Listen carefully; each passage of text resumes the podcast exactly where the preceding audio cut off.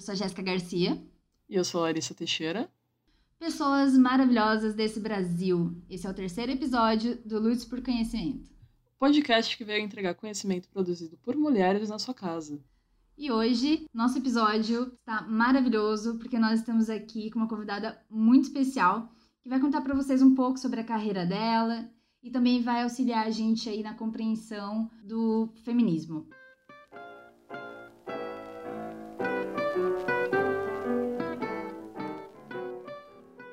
Hoje a gente começa com uma série de entrevistas com mulheres inspiradoras. E para começar com tudo, a Priscila Granado vai nos ajudar a construir a base dos nossos próximos episódios. Para falar sobre mulheres na ciência, a gente precisa entender por que é importante discutir sobre isso. Então, para construir a base dos nossos entendimentos sobre feminismo, a gente começa com ela. Primeiro, porque a gente precisa entender que é necessário um entendimento crítico de gênero, como ele funciona na ciência e na sociedade. Bom, gente, a Priscila é licenciada em Ciências Biológicas pela Universidade Federal de São Carlos, UFSCar. É mestre e doutora em Zoologia pela Universidade Estadual Paulista, Unesp. E hoje ela é professora de ensino fundamental e superior. E aí, Pri? Me conta mais sobre essa tua história, o que, que você faz, onde você atua, de onde você veio, para onde você vai. Conta pra gente. Tá certo. Bom, gostaria, em primeiro lugar, de agradecer aí o convite da Jéssica e da Larissa. É um prazer estar aqui com vocês hoje. É... E aí, então, falando um pouquinho aí da minha história, né?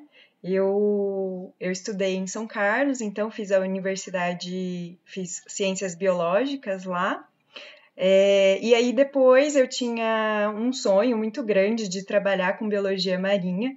E aí, portanto, decidi vir para a Unesp de São Vicente e trabalhar com, um, com projetos aí voltados para a biologia marinha. E aí, no mestrado e no doutorado, eu trabalhei com, com ambiente de costão rochoso, é, e no doutorado, especificamente, eu trabalhei com a questão do aquecimento global, né, com as mudanças do clima e tudo mais. Uh, a minha história no, na academia, ela foi bem bacana, assim, eu tive experiências bastante positivas, é, onde eu sempre fui muito bem acolhida, né, mesmo tendo toda a questão aí em volta da mulher na academia, né, nunca senti, é, acho que eu sou privilegiada nesse aspecto, né, que eu nunca é, me vi confrontada com alguma situação de ser podada né, na, na academia. Eu tive oportunidades aí para conseguir seguir nessa, nessa carreira. Uh, depois, quando eu terminei o doutorado, eu optei por não continuar na, na carreira acadêmica. Optei aí, então, por já começar a trabalhar, né? Com, aí, hoje, então, atuo com o ensino fundamental e com o ensino superior, é, mas já não tanto voltado para a academia especificamente. Mas é, apesar de ter né, aí uma experiência muito positiva dentro da academia, né, a gente sabe o quanto que é um ambiente ainda uh, bastante difícil bastante complicado para as mulheres aí, né? Uh, a gente sempre tem um pouco mais de dificuldade aí para atingir muitas vezes altos cargos dentro da academia e se consegue alcançar aí, né, cargos aí de liderança, cargos administrativos, a gente sabe o quanto é difícil aí para uma mulher se colocar nesses ambientes, né? Ainda é um ambiente bastante hostil para a mulher. Com certeza. É só olhar para o corpo docente da maioria das universidades, né? É, quantas mulheres estão presentes? A gente vê muito ingresso de mulheres na, na, nos cursos de graduação, mas no corpo docente, como professores universitários, por exemplo, já é um número bem mais reduzido, né? Sim, sim, com certeza. E é isso, né? Os cargos aí de liderança também ainda não pertencem às mulheres, né? Pri, e bom, você é uma doutora. É um título que a gente viu nos últimos estudos, que, que a gente leu para falar em outros episódios, é um título muito mais obtido por homens. Então, conta pra gente como foi essa experiência no doutorado, né? São quatro anos? Isso, é, são quatro anos de doutorado, né? E aí, na minha tese, eu tive a oportunidade de estudar aí, organismos do entre-marés, né? E as respostas que eles tinham ao aumento da temperatura. Então, foi aí todo num contexto de mudanças climáticas também que eu fiz o, o, os meus experimentos. E aí, eu analisei a fisiologia e o comportamento de caranguejos do entre marés. E além disso, eu tive uma oportunidade bem bacana que foi ir para Hong Kong fazer uma parte da, da minha pesquisa. E aí lá eu trabalhei com caranguejos de manguezal e aqui no Brasil eu trabalhei com caranguejo uh, de costão rochoso. Então, é, foi bem bacana. A gente, eu testei a parte de fisiologia, então testei batimento cardíaco desses organismos, testei é, alguns outros índices fisiológicos, como por exemplo a questão da quantidade de glicose na, na nesses organismos. E aí eram todas respostas para eu é, verificar o estresse deles ao aumento da temperatura. E aí os meus resultados demonstraram que esses, esses organismos aí, eles têm sim relação e aí os meus resultados demonstraram que esses organismos, eles vão sofrer sim com esse aumento da temperatura. Então eu testava aí em temperatura atual, né, a temperatura média atual e com as previsões aí do IPCC, que é um documento que traz para a gente as previsões aí, traz uma previsão do aumento da temperatura ao longo dos anos. E aí fiz esse teste e esses organismos vão sofrer bastante com essas mudanças climáticas. E aí é bastante importante a gente verificar isso, porque esses, por exemplo, a espécie que eu trabalhei aqui no Brasil, ela é considerada uh, um estruturador de comunidade, que a gente chama, né? Então, é fundamental aí para o costão rochoso, para o ambiente onde ele se encontra. Se esse organismo começar a sofrer aí com as mudanças climáticas, pode ser que ah, diminua aí a população e desses organismos, diminua a população desses organismos, e isso vai afetar toda a estrutura daquele ambiente. Esses dados são bastante importantes porque pode fornecer aí é, uma, uma visão até para os tomadores de decisão e tudo mais para a gente tentar conter essas mudanças climáticas e os impactos que elas poderão ter nos ambientes costeiros aí, né? Legal, Pri. E lá onde você ficou em Hong Kong, tinha muitas mulheres é, atuando assim nessa, nessa mesma área que você? As pós-graduandas, sim, alunas de pós-graduação até que tinha, sim, bastante, mas professoras, por exemplo, não tinham quase. Eram mais professores mesmo que, que tinham lá no instituto. E essas uh, pesquisadoras, elas eram de fora, elas eram de lá mesmo? Lá é, é, bem legal porque é um ambiente bastante cosmopolita. Tem gente de tudo quanto é lugar do mundo. Então, tinha gente da Europa, tinha gente da, da Índia, da Tailândia. Então, Pri, você agora está nessa fase nova da sua vida, que você já não está mais tão na, tanto na academia, você já está na parte de docência, você está vendo a universidade com outro olhar, está vendo essa experiência com outro olhar. É, como você se sente na comunicação com seus pares? Como você sente que as mulheres ocupam? É, como que é a ocupação do, do espaço da docência por mulheres? Tem mais mulheres, tem mais homens? Como que. Isso é, é bem interessante porque quando a gente está aí, né, quando a gente começa na docência, principalmente no ensino básico, a gente vê ainda que a maior parte é constituído por mulheres, né? Então, mais uma vez aí, profissões de cuidado ainda é dominado por mulheres principalmente se a gente for ver os anos iniciais da, do percurso escolar, é majoritariamente aí professoras, né? Professoras mulheres que ocupam. Aí, conforme vai subindo os níveis, fundamental, anos finais, ensino médio, aí a gente já começa a ter mais professores homens, tá? Então a gente consegue perceber essa diferença aí na questão de gênero. E se a gente for para a universidade, ainda é majoritariamente homens que são professores no ensino superior.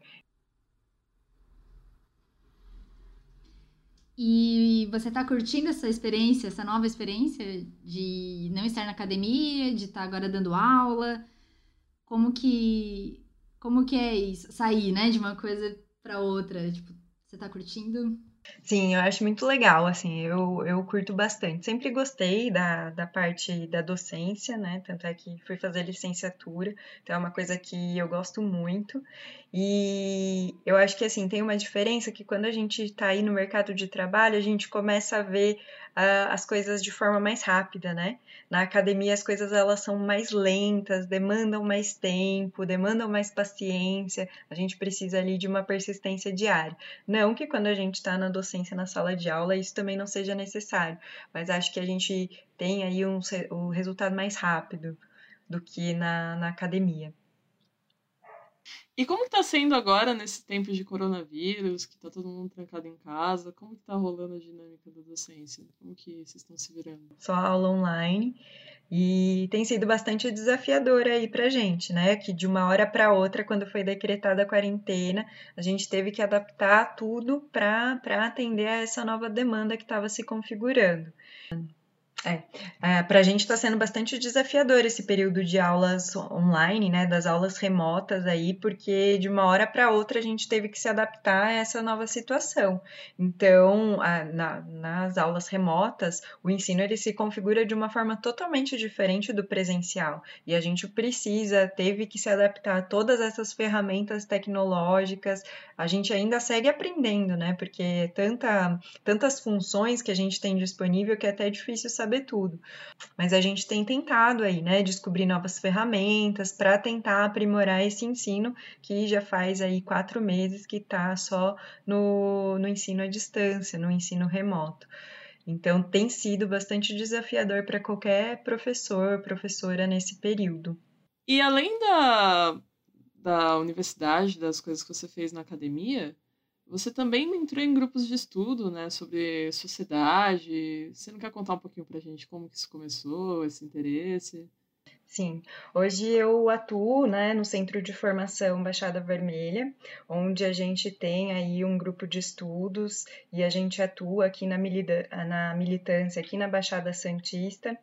É, eu comecei a, atuar politicamente, né, a me coletivizar no doutorado mesmo, mais especificamente em 2015, e a pauta que me levou aí, que me motivou à, militância foi justamente a questão feminista, né?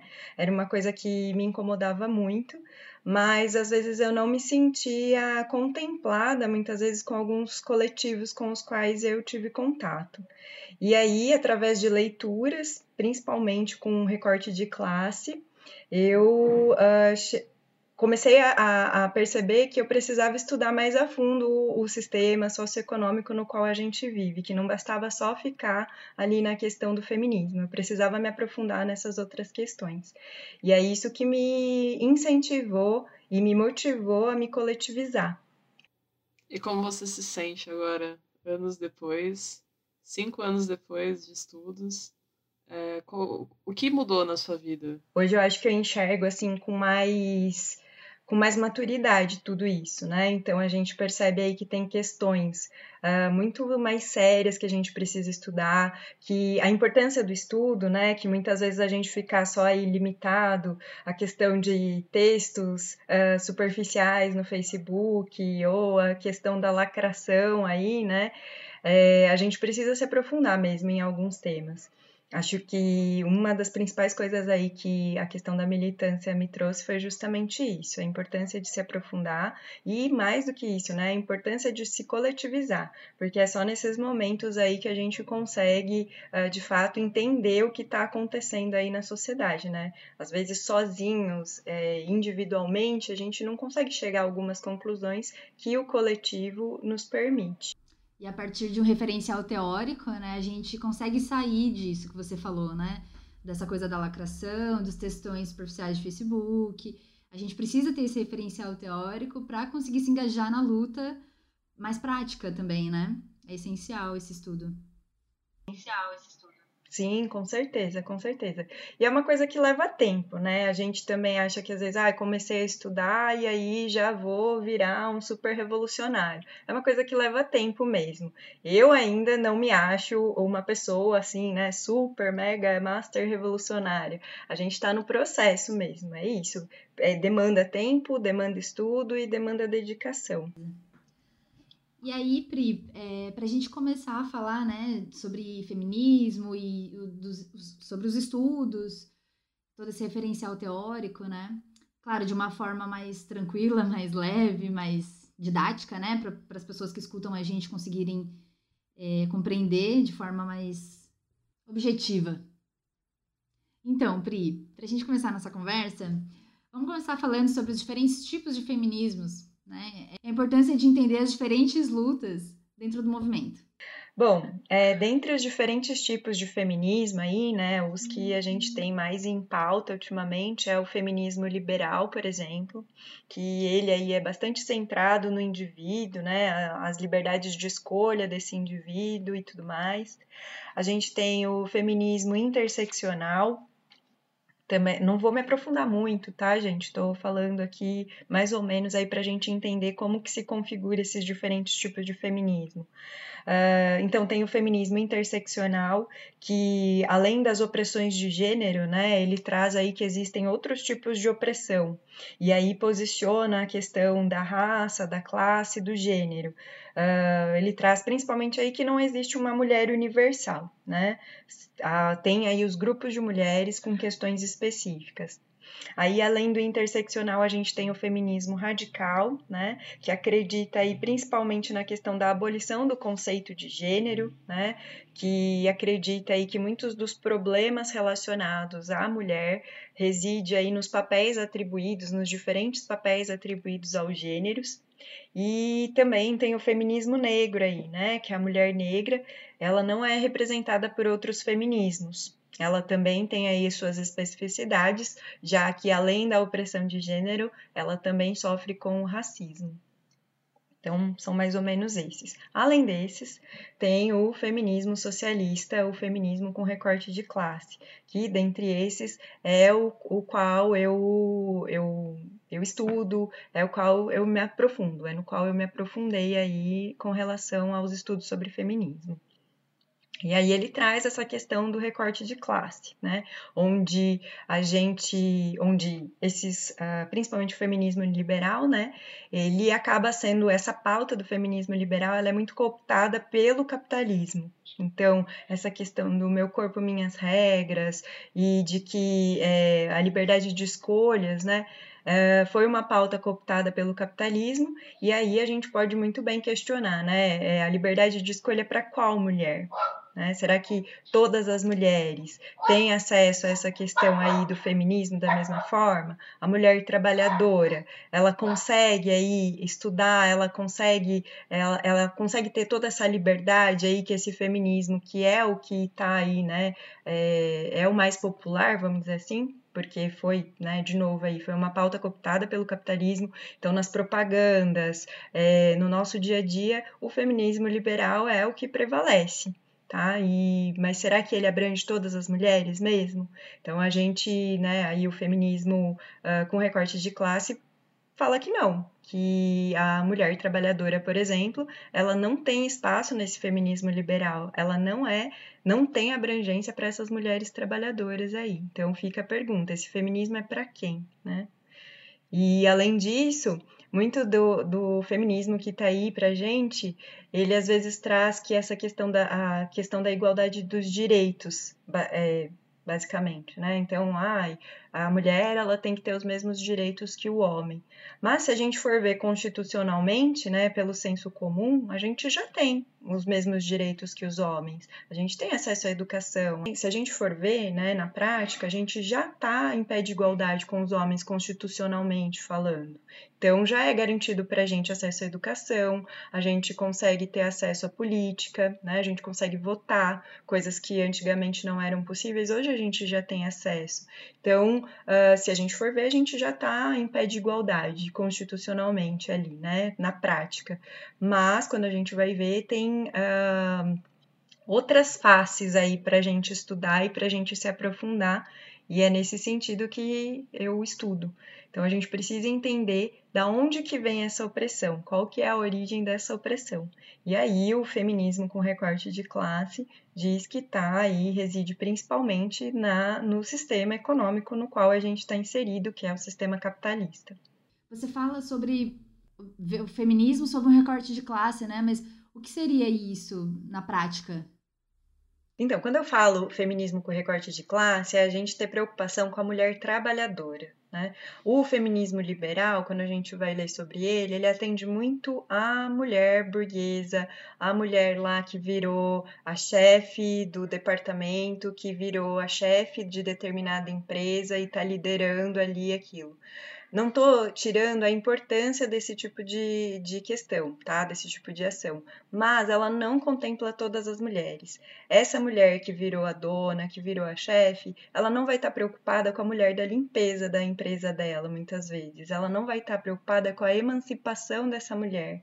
Então, a gente, quando a gente fala feminismo com recorte de classe, é que abranja todas as mulheres trabalhadoras, né?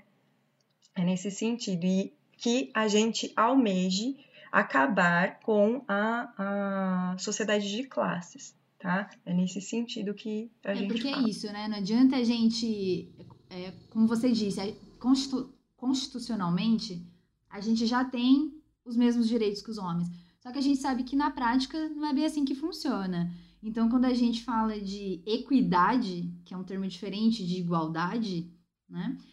É, a gente fala dentro de um contexto desse sistema de exploração que a gente vive. Então, o feminismo liberal ele acaba caindo nessa, é, nessa vertente da exploração, porque a mulher branca que, por exemplo, tem um cargo alto, ela passa muito tempo dentro de uma empresa, tudo bem, ela teve essa conquista, né, e tal, mas é o que você falou, essa mulher muitas vezes não vai pensar na pessoa da limpeza. E por mais que ela assim, ela trabalha, tem um cargo alto, dentro da casa dela, ela continua explorando a mulher trabalhadora, a mulher preta que vai lá fazer faxina na casa dela ou cuidar dos filhos. Então, que está exercendo um papel que ela também exerceria. É, então, ela, ela coloca uma outra mulher que é oprimida pelo sistema e o ciclo de exploração ele continua. Então, realmente, essa coisa de alcançar direitos, ela não é suficiente na luta. É, para mim, uma frase que fica bastante clara para a gente enxergar isso é que às vezes o feminismo traz, ah, mulher, conquiste o mundo. Mas qual mulher que pode conquistar o mundo, entendeu? A mulher, majoritariamente ali, né? A mulher preta, essa mulher que tá aí na margem do sistema, ela não consegue ganhar o mundo, né? Muitas vezes ela não vai ter acesso à educação de qualidade, vai restar para ela aí essas profissões aí que estão no, uh, como que eu vou dizer, nas posições mais baixas da classe trabalhadora. Então, vai restar para essa mulher que está à margem da sociedade, vai restar os cargos aí, as posições mais baixas da classe trabalhadora. Então, como que ela vai ganhar o mundo dessa forma?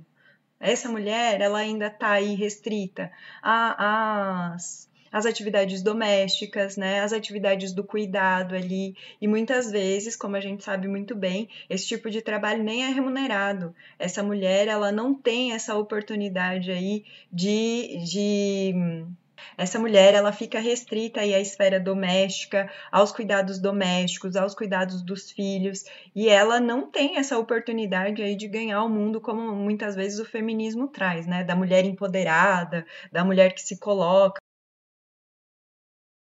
Pri, eu tenho uma pergunta para você.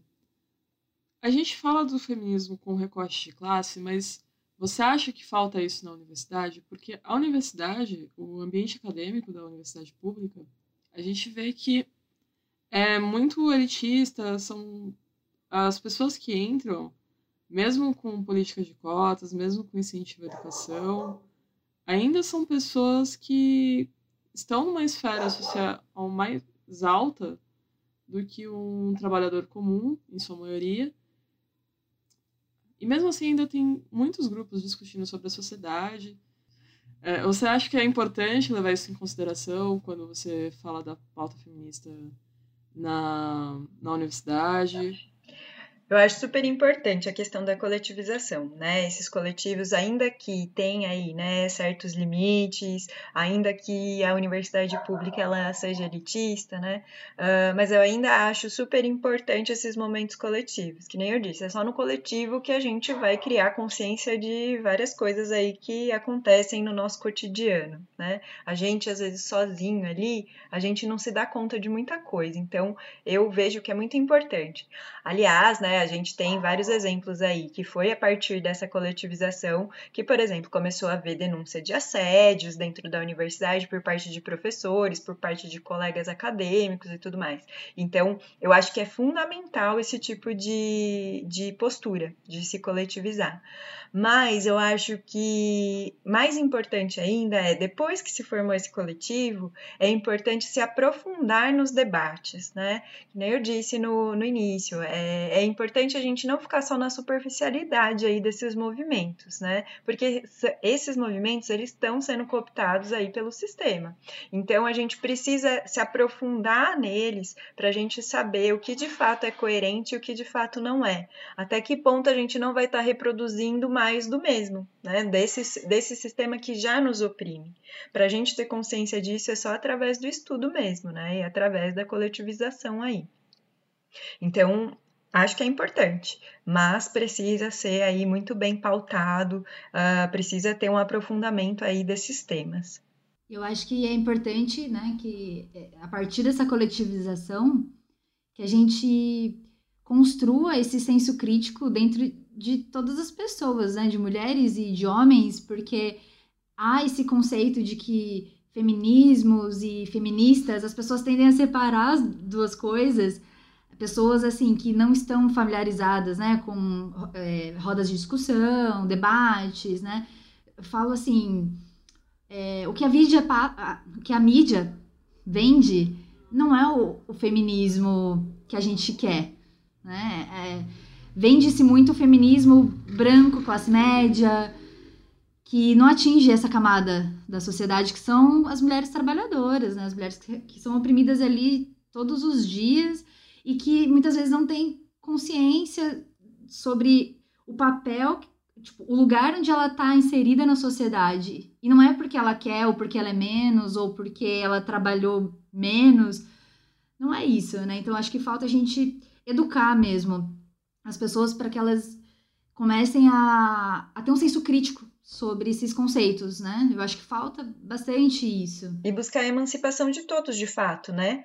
Então não é só eu, mulher ali, universitária, que vou querer lutar pelos meus direitos, que vou querer um feminismo, que vou querer que acabe aí com essa sociedade de opressão, né? Não é só para mim que eu quero que acabe. Eu tenho que lutar para que acabe para todos, para que a gente de fato atinja lá uma sociedade mais igualitária, né? E é muito interessante como é vendido isso, né? Porque é, que é vendida essa imagem do feminismo, porque como agora não é uma coisa que dá para evitar, não dá para queimar ninguém na fogueira, então tem o feminismo legal, que no caso é o feminismo liberal, e tem o feminismo chato, que daí é, é todo o resto. Eu acho que a principal questão é justamente aí se aprofundar no debate mesmo, sabe? Não ficar só na superficialidade e tentar entender aí como que se originou tudo isso, porque é só através da origem que a gente vai conseguir acabar de fato com essa opressão, né? Onde que isso tudo começou? Então não adianta a gente analisar só o tempo no qual a gente tá, né? Não adianta a gente buscar, que nem eu disse, né? Não adianta a gente buscar só a nossa liberdade, só a nossa emancipação. A gente tem que buscar de todos. É, afinal, a gente vive em sociedade, né? Uhum. A gente tem que acabar o ciclo de exploração, senão as coisas não se resolvem. E aí, Pri? E quando a gente fala de começar a a estudar, as pessoas começam a estudar, começam a se interessar pelo assunto, começam a se interessar pela própria liberdade, né, de todo mundo. E como que o que você diria para mulheres que não conhecem o feminismo, né? É, como trazer essas mulheres para o feminismo para uma linha mais coerente, para uma linha que aborde todas as mulheres e aborde essa e trazer para a luta com um olhar sobre o recorte de classes. É, eu acho que, que nem eu falei para vocês, né? A gente precisa aí pensar num feminismo que ele seja consistente e que abranja todas as mulheres. E é isso. É, essa questão ela só vai se resolver a partir do momento que a gente se aprofundar nesse debate. Não adianta ficar na superficialidade. Né? O recorte de classe, como eu disse, eu acho que é fundamental, porque só assim mesmo a gente vai abranger todas as mulheres, senão a gente vai ficar nessa de que é, quero conquistar o mundo, mas é só um grupo de mulheres que vai conseguir isso, né? Além disso, a gente nem está se aprofundando na questão racial aqui, né? Que seria fundamental também, né? Porque, por exemplo, o feminismo que a gente trata, né, o mesmo feminismo com o recorte de classe, a gente fala muito da questão da mulher na esfera privada, né? Então, ela precisa uh, se livrar dessas uh, atividades que são da esfera privada. A gente precisa proporcionar para a mulher aí os momentos, né, para ela sair dessa esfera do cuidado, da esfera privada. A mulher negra, ela nem tem essa possibilidade, porque a mulher negra nunca nem foi dada a possibilidade da esfera privada. É, então, é, o feminismo, né, para ele ser coerente, ele precisa abranger todas as mulheres. Acho que esse é um ponto principal. Para abranger todas as mulheres, a gente precisa se aprofundar nesse debate. Né? Então, a gente precisa se aprofundar nas questões teóricas que envolvem isso e atuar na luta prática, então, para a gente conseguir abranger todas essas mulheres. Bom, Pri, e agora, assim, é, sabendo né, que a gente tem esses diferentes tipos de feminismo, sabendo que a gente tem que se aprofundar também na questão racial, a gente pretende, inclusive, fazer isso mais para frente, né? Trazer alguém que, que tenha esse lugar aqui para a gente falar um pouco melhor sobre isso. Mas, de uma forma mais geral, quais são as reais necessidades para a luta das mulheres nesse atual momento?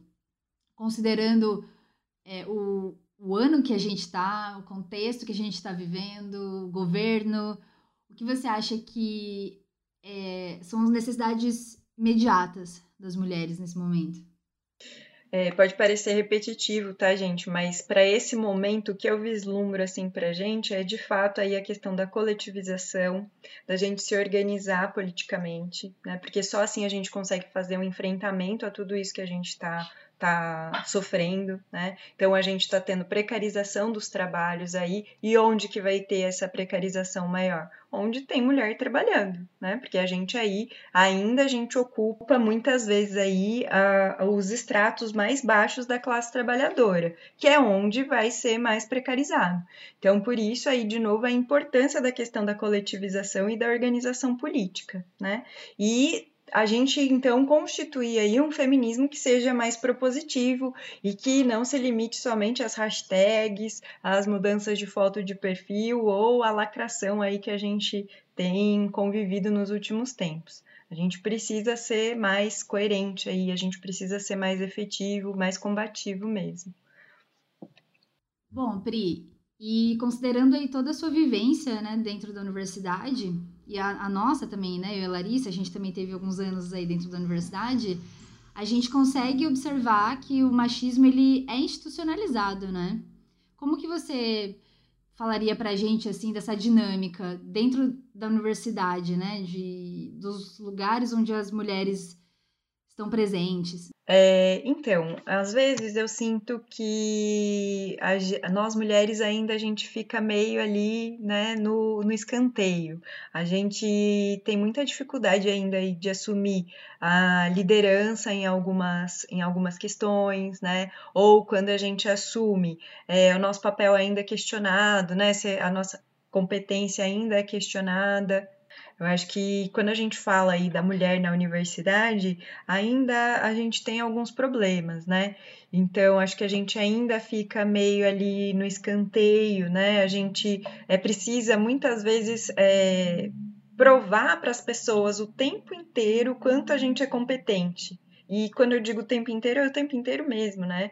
Então, se a gente vai se propor a fazer é, um, um artigo, quando a gente vai se propor a fazer uma apresentação, tudo me parece que a gente precisa ali o tempo inteiro estar tá provando que a gente é extremamente competente naquilo. E às vezes eu não sinto tanto isso pra, para os homens, né? Não que eles também não tenham que provar competência, sabe? Mas acho que para a gente tem um, um, um critério a mais aí para a gente quando a gente vai ser avaliado além, é claro, dos cargos de liderança mesmo aí, né, onde as mulheres ainda são minoria aí nesses cargos de liderança dentro da universidade. E quando elas assumem, elas também são questionadas, né? As suas a competência dessas mulheres também é questionada o tempo inteiro.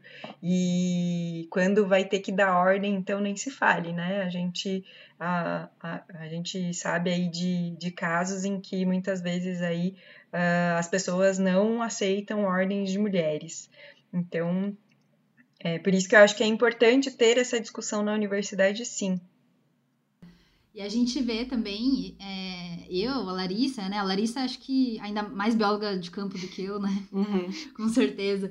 Mas eu já conheci, né? Muitas mulheres que lideram campo, por exemplo, e que têm essa. Elas são vistas como mais fracas, é, não capazes de liderar um campo, de liderar uma equipe de campo, né, na verdade. E isso tudo é muito claro, é muito é muito gritante, a gente vê essa diferença. Eu já vi várias vezes em diferentes universidades, em diferentes situações, as mulheres, elas tem, tendem a carregar esse fardo de parecer ser sempre menos e ter que ficar se provando, provando seu valor o tempo inteiro. Eu, por ter muita experiência de campo, eu até sou privilegiada porque eu nunca tive ninguém duvidando da minha capacidade de gerir um campo. Muito pelo contrário, sempre fui incentivada a aprender a gerir um campo. É, sempre tive uma equipe mista. Só que eu conheço mulheres que nunca que o orientador ia dar na mão dela um campo para gerir, é, que vão para campo, mas tem que ficar se provando o tempo todo que consegue carregar a própria mochila, que consegue fazer as coisas sozinhas. E quando você fala de campo, não é só uma experiência acadêmica, né? Porque no campo você está fora da universidade, fora dos muros, está desprotegido. Então, um planejamento de campo, você tem que se preocupar também com as pessoas do mundo lá fora. Enquanto alguns homens conseguem ir sozinho para o campo, conseguem fazer coleta sozinha, se você, tá, se você for sozinha fazer coleta, pode ser que assaltem você porque acham que você é mais frágil. É, qualquer pessoa é frágil, né, numa situação de assalto, mas é, é um alvo muito mais visto muito mais fácil.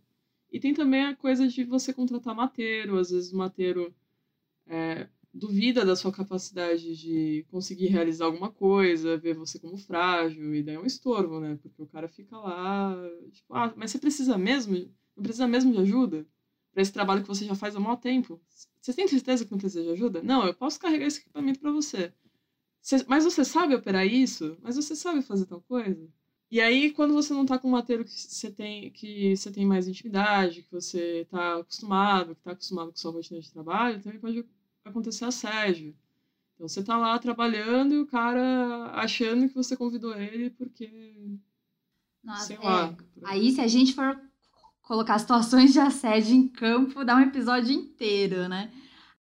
E isso do assédio, ele é, ele é muito interessante. Só um adendo que pra, quando, quando você é uma mulher e tá montando uma equipe, você não só tem que pensar na equipe, mas tem que também pensar em quão mista vai ser a equipe caso você vai, vá convidar um homem. Agora conta para bióloga de humanas aqui, o que, que seria um mateiro? Ah, desculpa. O mateiro é uma pessoa que normalmente é uma pessoa que mora perto do mato, né? Que você vai, vai se enfiar no mato, por exemplo. O mateiro ele vai lá te ajudar, normalmente vai cortar uh, o mato para você, vai te indicar o melhor lugar para você fazer o que quiser. É uma pessoa local que conhece daquela floresta e que vai facilitar o acesso para você. Às vezes vai te ajudar lá cortando mato. Normalmente são pessoas que já trabalham é, em plantações, que têm essa experiência de conseguir lidar né, com a floresta e vai te ajudar nesse. Ah, depois a gente vai ter que fazer um episódio só para falar de campo, né? Nossa! Nossa, dá. Eu tava vendo uma Todas as live experiências né, de mulheres em campo. De umas mulheres ornitólogas, né? E elas falavam bastante dessa questão de. Parece que na parte nordeste, norte do país, é muito mais pesada essa parte de contratar mateiro, porque com certeza você sai do Sudeste aqui e vai pro, vai pro Norte, Nordeste, você não sabe como que o mato é, você não sabe onde você vai, você não sabe como que é a cidade, e precisa de alguém que esteja acostumado, conheça as pessoas dali para te guiar. E o assédio é lá em cima, cara, lá em cima. As minas falando que os caras vão para cima mesmo, tipo e é super desagradável. Quando tem uma equipe só de mina, tipo, se não tiver um cara na equipe, os caras ficam em cima. É recomendação, na verdade, você sempre levar pelo menos um cara. Eu já deixei de fazer campo porque não tinha um cara para levar. Tinha três minas, mas não tinha um cara. Todas as minhas entrevistas com, com pescadores, eu tive que levar um cara. Todas, sem exceção. E mesmo assim, ainda fui assediada. E, mas só a presença dele eu só levei ele porque ele era um cara. Tipo, eu precisava ter essa, tipo, proteção, sabe? Enfim. É foda, é, cara. Mas é meio assim mesmo. Você pergunta pra pessoa: você tem um pênis? Tenho. Então, vamos ali, eu só, só me acompanha. Aí entra a questão de vestimenta também, que você tem que ir com roupa larga, porque se você for com uma calça apertadinha. Ixi, aí tem, ó, pano pra manga pra um episódio desse.